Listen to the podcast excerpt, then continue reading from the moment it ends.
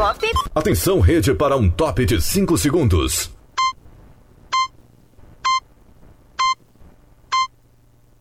Rede Estação Pop.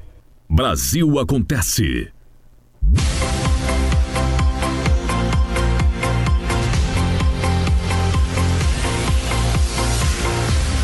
Pop. Começando a partir de agora, o nosso Brasil acontece hoje um pouquinho mais tarde, mas antes tarde do que nunca, né? Vamos atualizar os principais destaques. No final, vira podcast, pode ir no seu agregador de podcast, busque Estação Pop News. Oferecimento Sicredi, abra sua conta em sicredi.com.br. A partir de agora você confere as principais notícias da Bahia e do Brasil.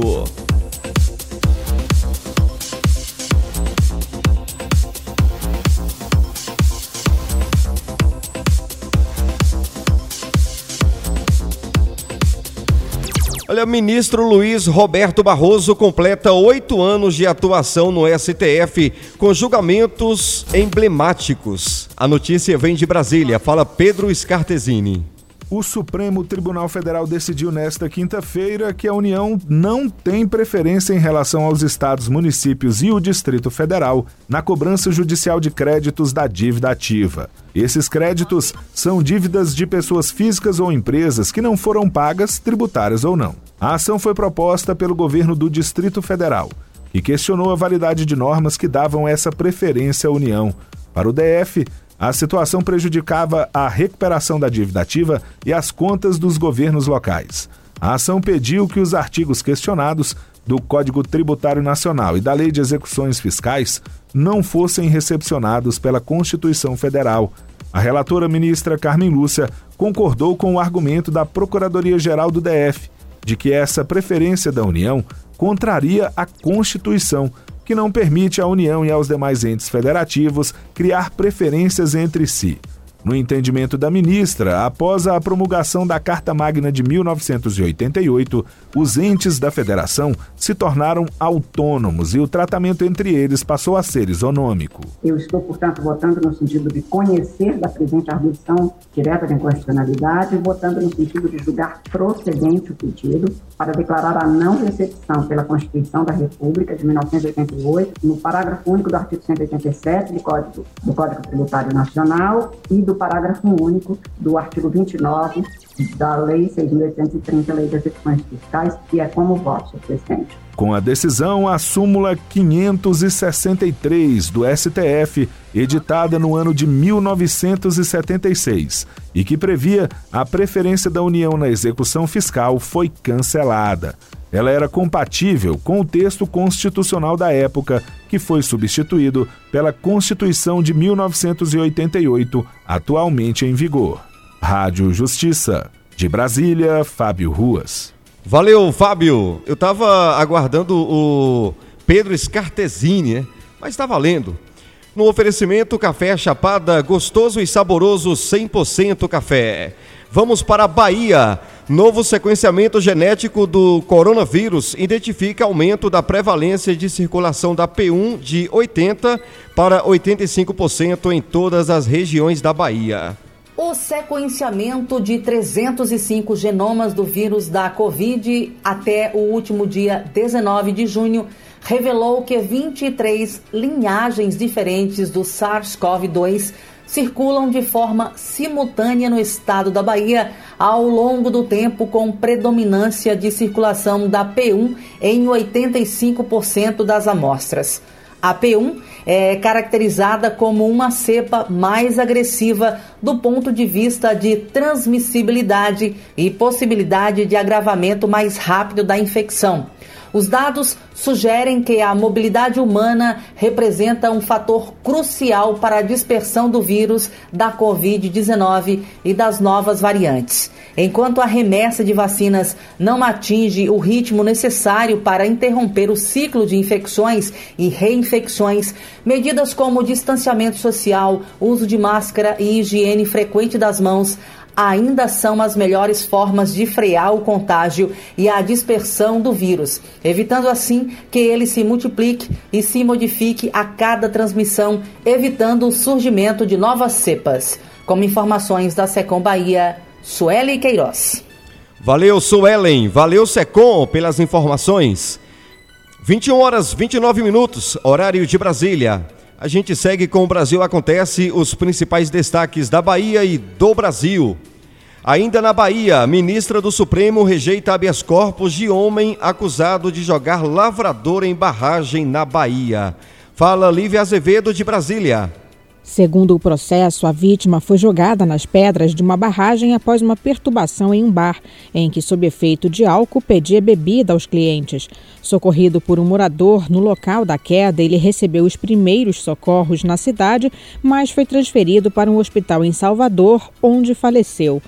O Ministério Público do Estado da Bahia alega que, conforme a certidão de óbito, a vítima morreu em decorrência de uma pneumonia adquirida durante o tratamento hospitalar, o que confirmaria a relação de causalidade entre a agressão do acusado e a morte. A relatora ministra Rosa Weber observou que o ato questionado é uma decisão monocrática e não o resultado de julgamento colegiado. Por isso, entendeu que o habeas corpus não poderia ser acolhido, uma vez que a jurisdição do STJ ainda não se esgotou.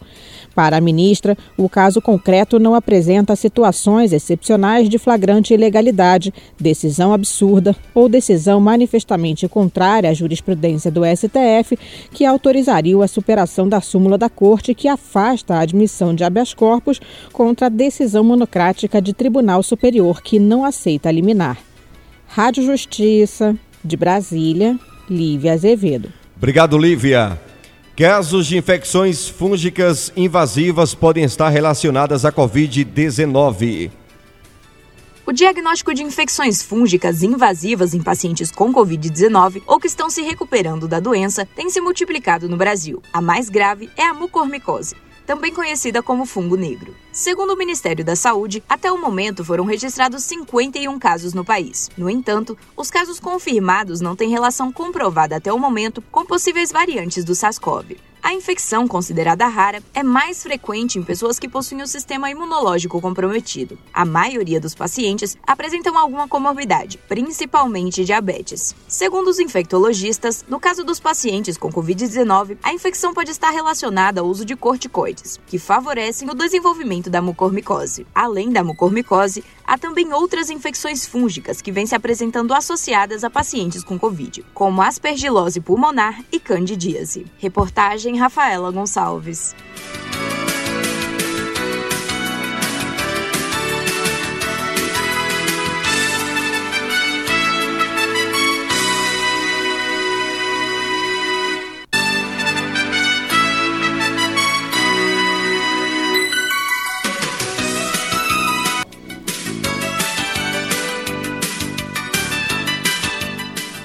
Vamos com notícia da Chapada Diamantina.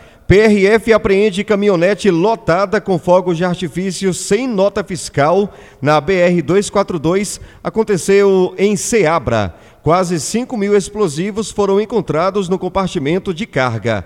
A ação foi registrada na manhã de hoje, durante fiscalização da PRF, em frente à unidade policial que fica em Ceabra, na Chapada Diamantina, localizada no quilômetro 408 BR-242. Você está ouvindo Brasil Acontece, a sua revista informativa.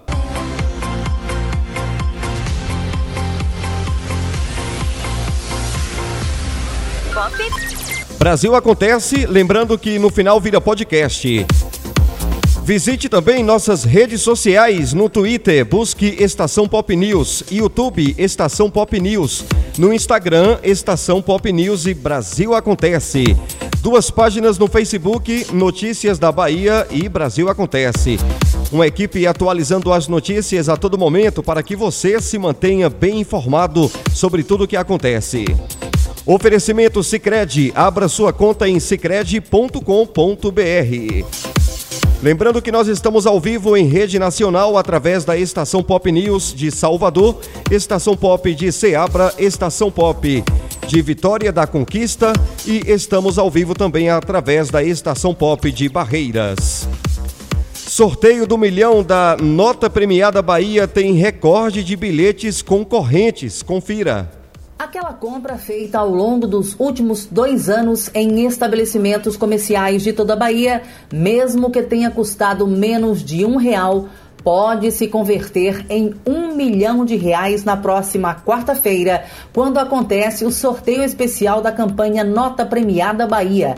A sorte está lançada, mas anda exigente. Dessa vez, haverá um número recorde de bilhetes concorrendo que somam mais de 259 milhões acumulados em todas as compras realizadas entre 1 de março de 2019 e 31 de maio deste ano. São mais de 613 mil participantes inscritos e muitos deles podem se tornar milionários da noite para o dia. Para consultar os bilhetes, o participante deve acessar www.notapremiadabahia.ba.gov.br. Com informações da Secom Bahia, Sueli Queiroz.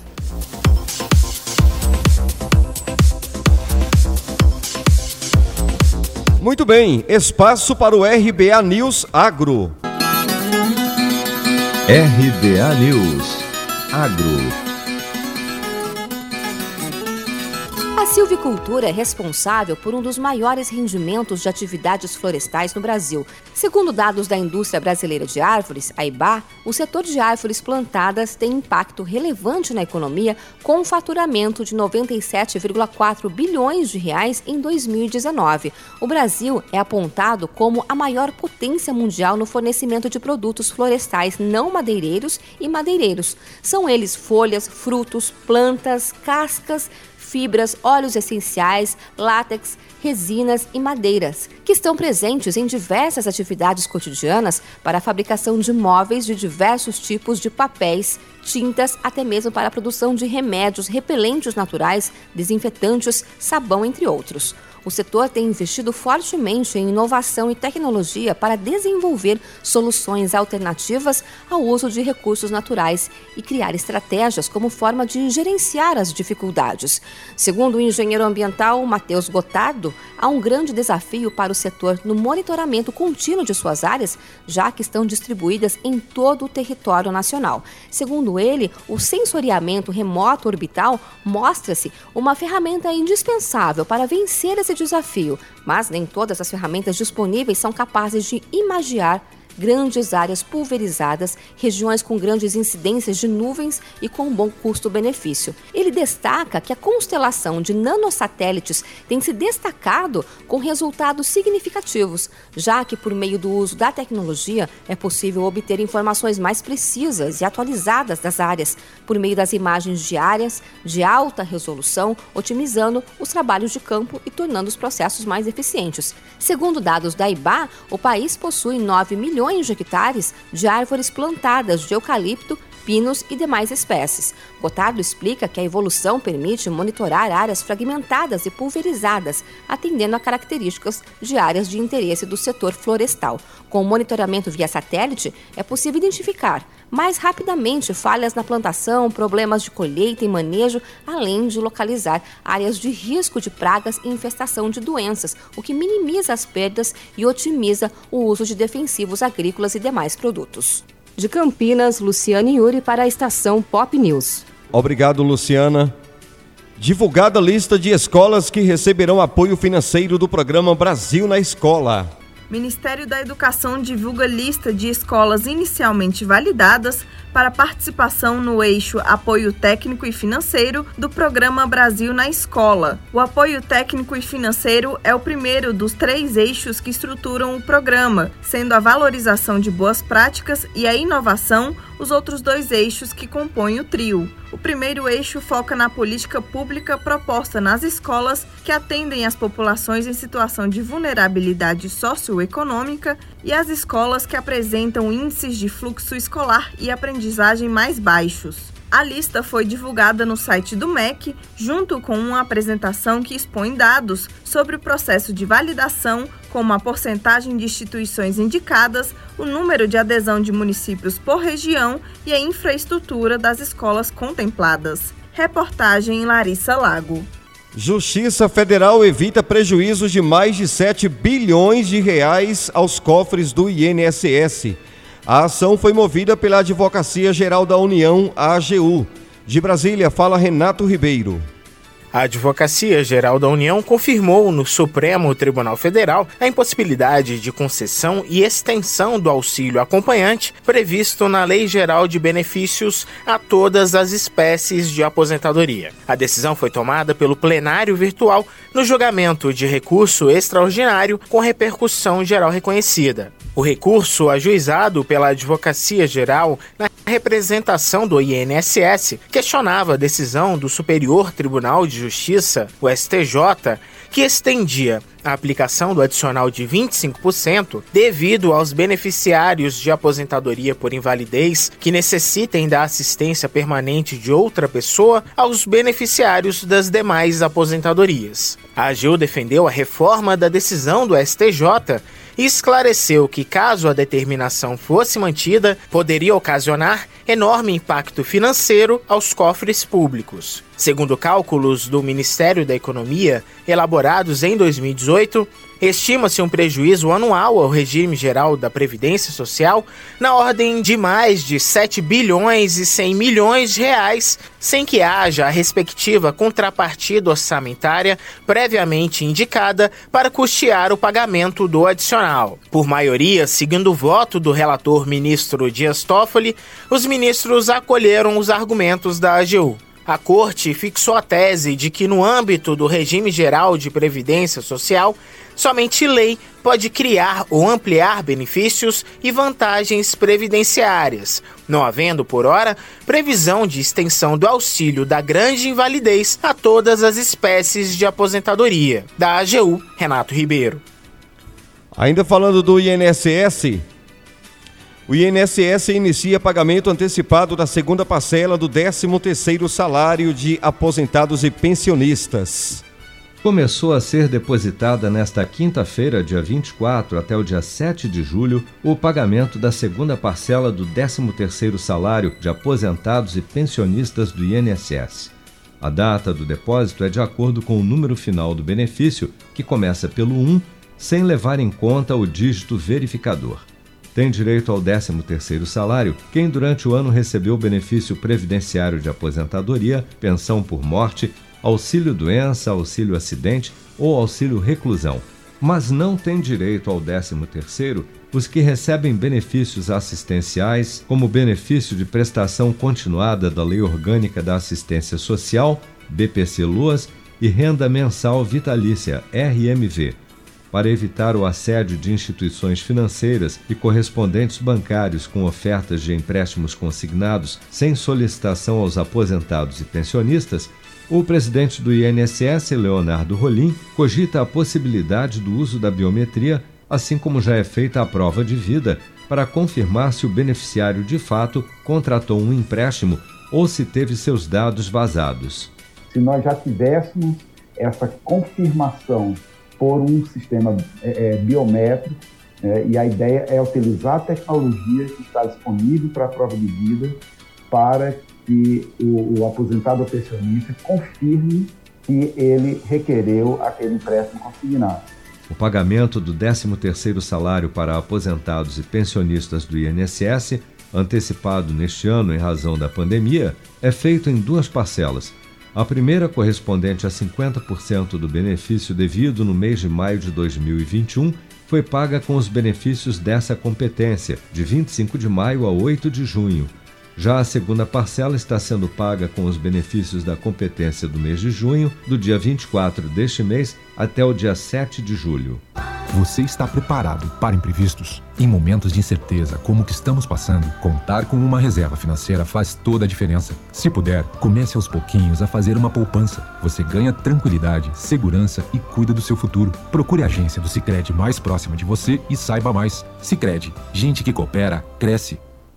Com produção de Bárbara Couto, de Brasília, Flávio Carpes, para a estação Pop News.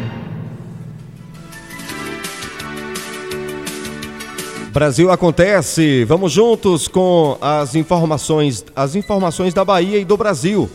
Ministério da Saúde divulga municípios contemplados por programas de saúde escolar. O Ministério da Saúde divulgou a lista dos municípios habilitados a receberem os incentivos financeiros de custeio dos programas Saúde na Escola e Crescer Saudável. O período de financiamento é até dezembro de 2022. Segundo a Confederação Nacional dos Municípios, os gestores devem ficar atentos, que as ações serão monitoradas ao final de cada ano do ciclo. 5.422 municípios foram habilitados no programa Saúde na Escola e devem receber o repasse no valor global de 58,6 milhões. Entre os objetivos do programa está o de fortalecer a relação entre as redes públicas de saúde e de educação, articulando ações do SUS às ações da rede de educação básica pública. Para o programa Crescer Saudável, 4.604 municípios foram habilitados. As ações abrangem cuidados relativos à alimentação e nutrição dos alunos, voltados à promoção e proteção da saúde. O cálculo do incentivo financeiro no segundo ano do ciclo levará em conta a realização e desempenho das ações pactuadas na adesão. Mais informações sobre o financiamento estão disponíveis na plataforma Êxitos da CNM. Reportagem Rafaela Gonçalves. Vamos para Bahia. Transporte intermunicipal volta a funcionar com 70% da capacidade neste sábado, portanto, amanhã. Confira a matéria.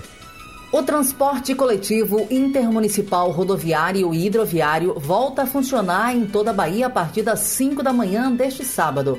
A circulação, a saída e a chegada dos transportes estavam suspensas até a próxima segunda-feira, dia 28, mas o governo do estado decidiu antecipar o funcionamento para este sábado.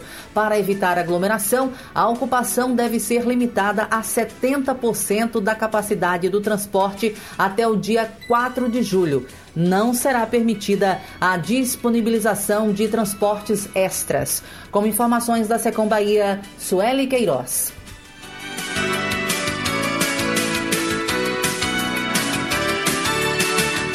Estação Pop News, o tempo e a temperatura para toda a região Nordeste, amanhã, sábado. Estação Pop News, o tempo e a temperatura. Neste sábado, 26 de junho, chove desde o litoral da Bahia até o Rio Grande do Norte, mas de forma isolada e passageira. O tempo instável predomina também entre o norte do Ceará e Maranhão, e a chuva acontece de forma isolada entre a tarde e noite. O tempo firme predomina nas demais áreas. A temperatura varia entre 9 e 33 graus, já a umidade relativa do ar fica entre 12 e 100%. As informações são do Somar Meteorológico meteorologia. Poliana Fontinelli, o tempo e a temperatura.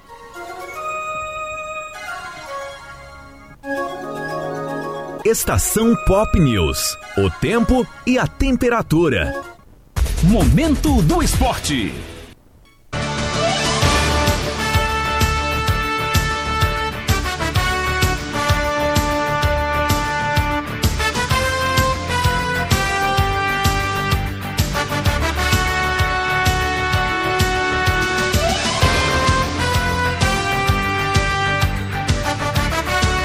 Muito bem, senhoras e senhores.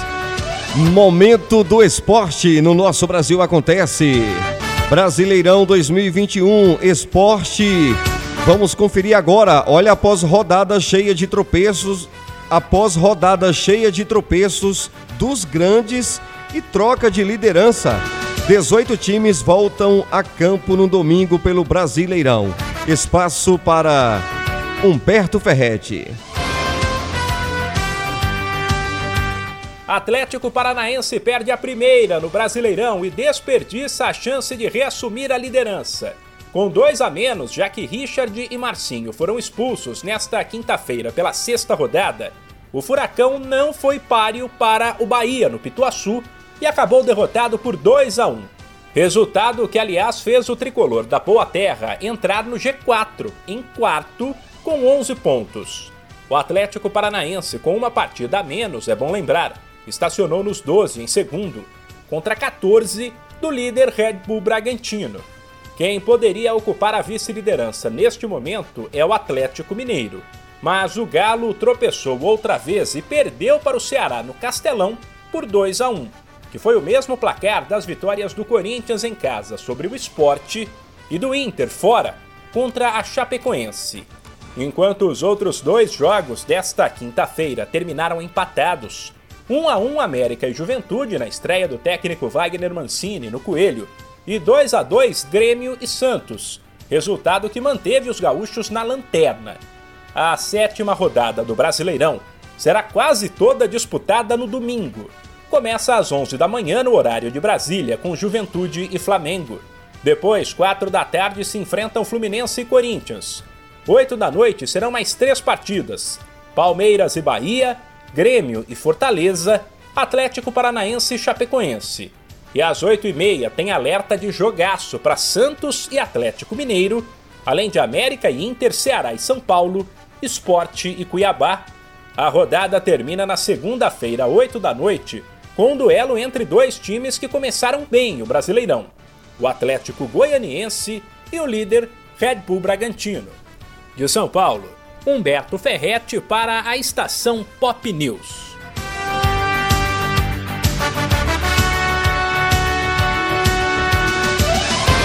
Momento do Esporte.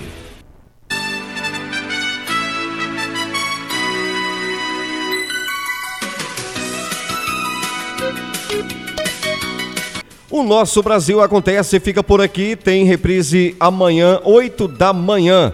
Valeu, Brasil, forte abraço e até a próxima.